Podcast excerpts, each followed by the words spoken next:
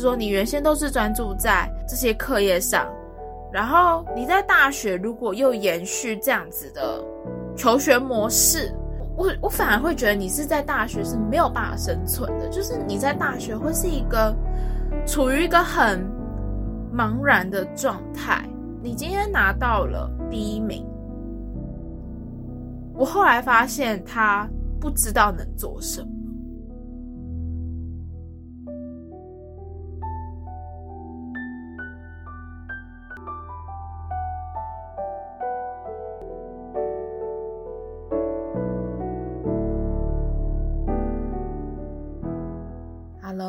各位听众朋友，午安，我是米少，欢迎收听胡思胡思。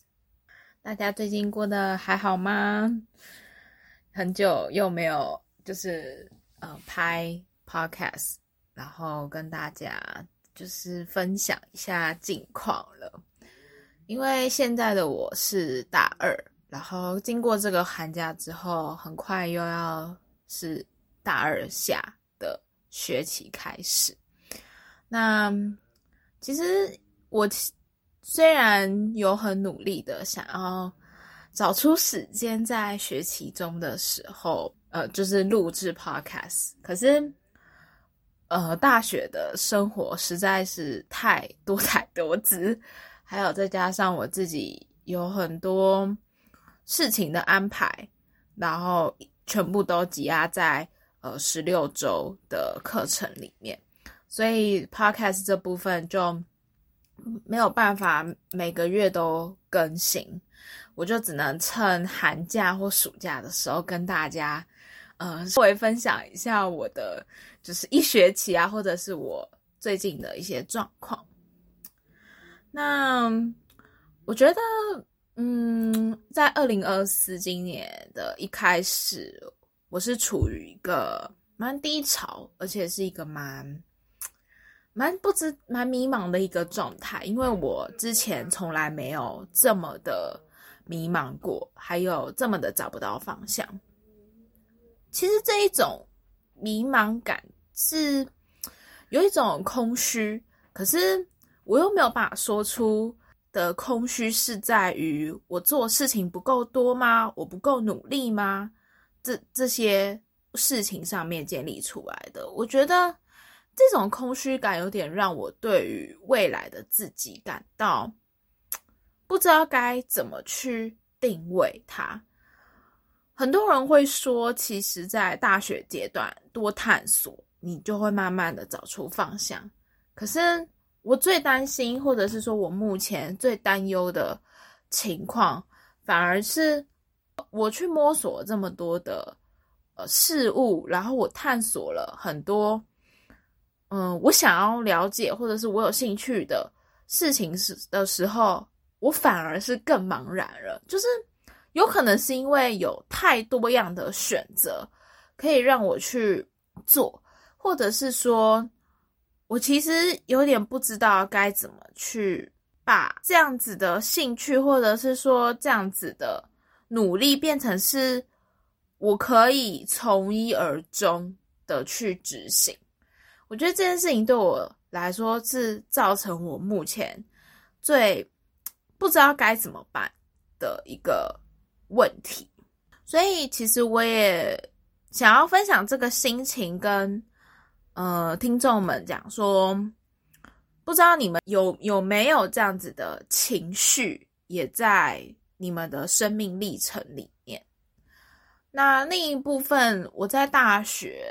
的第二年发现了一件令我觉得有点悲凉，或者是说，跟我过去的求学阶段里面，我认为最嗯也不算挫折，但是对于我一些价值观有一些些的变动，那就是其实。大学的成绩好，真的没有什么了不起。你即便成绩再够优秀，你即便是拿了卷哥卷姐，你还是必须去面对你可能还不知道该怎么去走的一个未来。我觉得这件事情让我觉得有点想要放手一搏，可是却有没有却没有办法去很洒脱的一点是，我我找不到我在大学成绩好的理由是什么。我我必须要讲的事情是，大学有太多形形色色的人，这些人可能虽然他在课业或者是学科表现上面可能会。呃，被组员说可能不尽责，或者是可能在老师的眼里，他不是一个很优良的学生。可是他在其他领域上面表现的很出色，然后让他去找到他想要走的路。但是我觉得反观像一些可能成绩很优秀，或者是在课业表现以及在老师的评价眼里面是一个非常。优良的孩子，他反而没有办法在大学里面发挥这样子的优势，去找到他人生的方向。我觉得这是一件很恐怖的事情，因为我觉得这跟整体的社会环境，还有我们学我们的教育文化有很大的关联。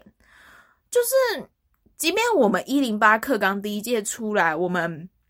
可能有比前几届学长姐。有更多自主探索，然后有提早更多去学习课外知识的方面。可是我觉得我们在大学当中，我们还是还是必须要靠自己去去找你原本最想要的。呃，就是应该是说，你可能原先都是聚焦，或者是说你原先都是专注在。这些课业上，然后你在大学如果又延续这样子的求学模式，我我反而会觉得你是在大学是没有办法生存的，就是你在大学会是一个处于一个很茫然的状态。你今天拿到了第一名，我后来发现他不知道能做什么。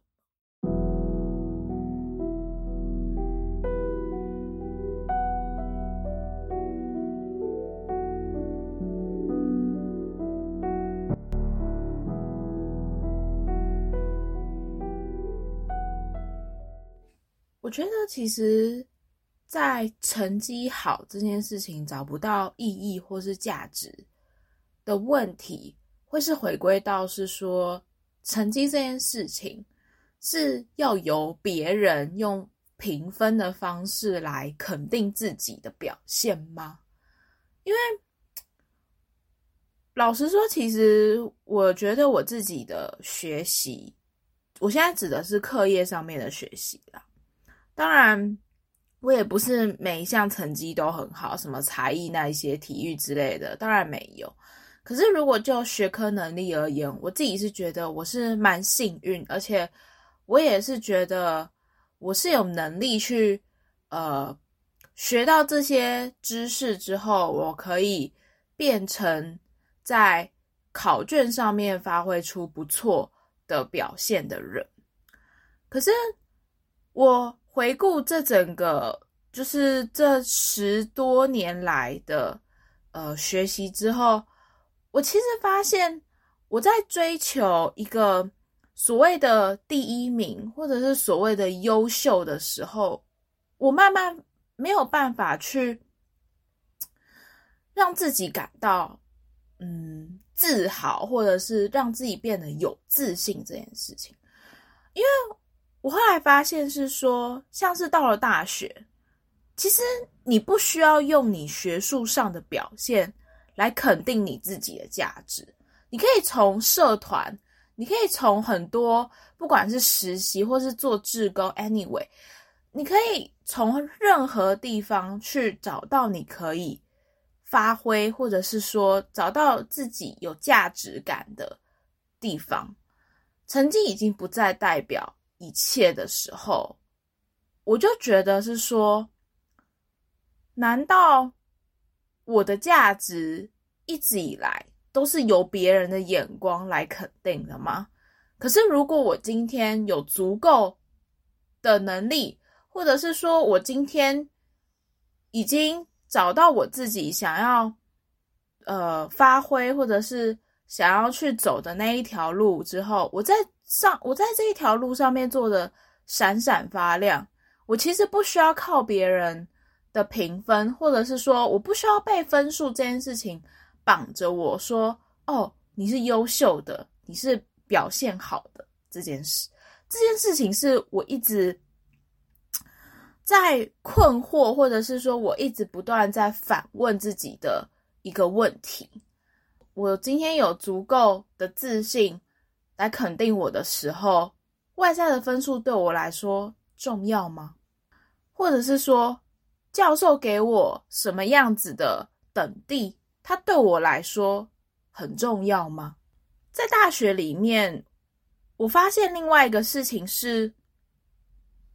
自己所捍卫的一些想法，反而会是大过于教授他怎么样子去看你，给予你这样子的呃分数的评价。什么意思？就是应该是说，我现在的大学学习里面，我收获到最多的，并不是从。老师给我的分数里面得到的成就感，因为我觉得那一点都没有什么，那个成就感很薄弱，因为那是别人给我的评分。我我自己是觉得最重要的事情是，当你把你的想法，或者是说你想坚持的理由写在考卷上的时候，我觉得那个是最让人感动的地方，因为我们。从国小、国中、高中这样子学习以来，我们从来都没有好好的去把自己的一些思想去书写在纸上这件事情。国小很多时候就是选择题嘛，连连看啊啊。国中其实大同小异，很多考试是都是选择题，一翻两瞪眼的。可是到了大学之后，你有了多样的考试题型，你。你有了更多去书写的机会的时候，我觉得那个才是真正的可以把自己的想法或者思想表达出来的一个输出吧。可是当你在输出的时候，你就会让自己觉得，嗯，我的想法是，这是我的，这是，呃，这是我自己想要去，嗯。捍卫的东西，我可以容许别人的质疑，或者是我可以容许别人对我的叩问，但我会坚持我的，呃，我该我该认为的地方。然后，当这个认为给教授作为一个评价的时候，如果他给你是一个很高的呃等地，那当然自己会很开心，没有错。可是，如果今天他否，或者说他他有点否定，甚至是他有点不认为你的想法的时候，我觉得这其实也不代表你的立场是错误的，因为我觉得学习到后来，你越来越不知道什么叫做所谓的正确答案，应该是说没有所谓的正确答案。我们那些过去写的考卷，所谓的正确答案，很多时候是。因为课本，因为我们必须要认知到这些知识，那这些知识为了要，呃，让我们学习，或者是为了让我们在这个课纲里面能够去，呃，获取到一个你想要的，嗯，你想要的大学，或者是说你想要得到的一个所谓的成就，或者是。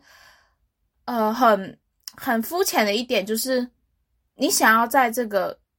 成绩里面拿到好，或者是别人觉得优异的表现，所必须要去得到的知识。但其实我觉得大学的领域，就是应该是说大学学习的内容根本不是这样子，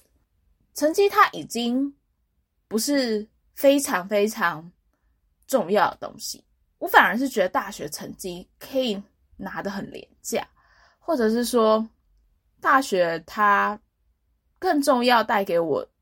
的想法，并不是只有成绩这件事情。虽然说我到现在大二了，还一直不知道所谓拿第一名，或者是说拿一个很优秀的成绩表现，它的意义到底是什么？我现在一直都觉得这是一个问号。别人可能会说：“哦，这自己很爽啊之类的。”可是，即便是我拿了书卷奖之后，我从来都没有觉得自己有爽过，或者是快乐过，因为我觉得拿这种东西，已经这个规则在大学已经不适用了。应该是说，我们要努力的去争取到一个成绩优良的这个表现，在大学已经是不适用于这个规则了。那如果不适用于这个规则，我可以从哪里找到我想找到的价值？这是我目前一直在思考的东西。嗯，会之所以把这个想法跟听众们分享，是因为。我知道我身边其实有很多跟我同届的人，然后或许他们现在对于成绩好，他们也有可能会有这样子的 想法。那我更多的是我想要给其他像是现在是国高中生正在求学的你们，可以去想一下，如果当这个规则不适用于在这个体制内的时候。你该怎么去找到自己的价值呢？另外一部分，我也是想要给一些社会大众的听众们，我觉得很难得会有这样子的机会，可以在 podcast 里面讲成绩这一回事情。我相信很多听众，嗯，他们的考试其实跟我们现在是非常非常不一样的。我我很难想象你们那时候的考试的管道或者是录取的标准。我只能说，我们这一代其实真的蛮幸运，可以有这样这么多人的入学方式。如果回过头再去想一想自己年轻的时候，是否有一段岁月是一直不断的追求成绩这一回事情，或者是为成绩而焦虑，甚至是。像我一样，即便有可能在别人眼中是一个已经表现很好的人，但是对自己还是会有很多焦虑，或者是说很多担心，甚至是会有不断去呃反问自己的地方。希望这个感受可以跟大家分享，然后也希望大家去想一想自己的人生经验里面有什么样子的。关于成绩的一些事情。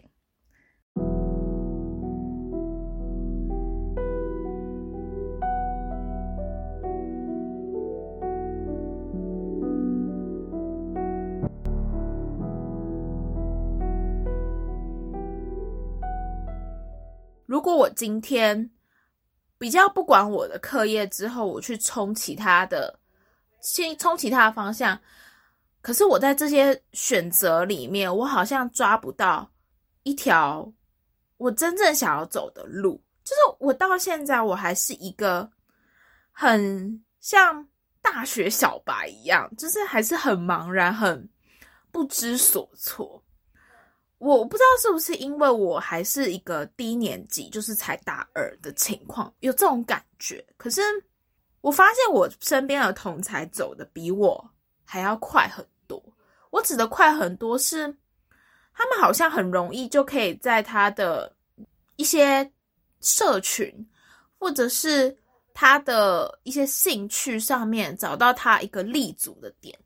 但是我觉得我现在处于一个在流浪状态，就是我找不到我想要我想要追的地方，好像很广又很多，可是我没有办法从中去选择。我其实我不知道这个情况或是这样子的状况是不是一个过渡期，就是可能在一个时间，在一段时间里面，你可能就是本来就会有低高潮，本来也会有低潮的时候。我不知道它能够延续多久。就是如果我在大三，我还是没有找到方向呢。可是如果我们又不先假设。没有这件事情，的话，感觉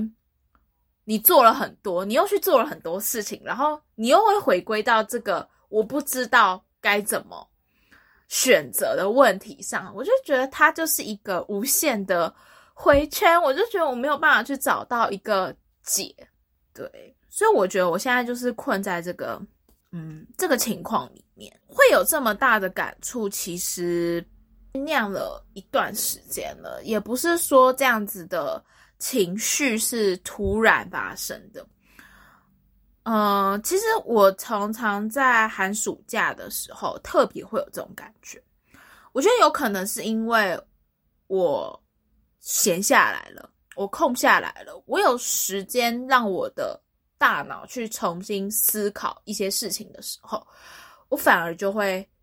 激发我一些比较比较呃悲伤、比较负面的情绪出来。因为我很想跟大家分享，是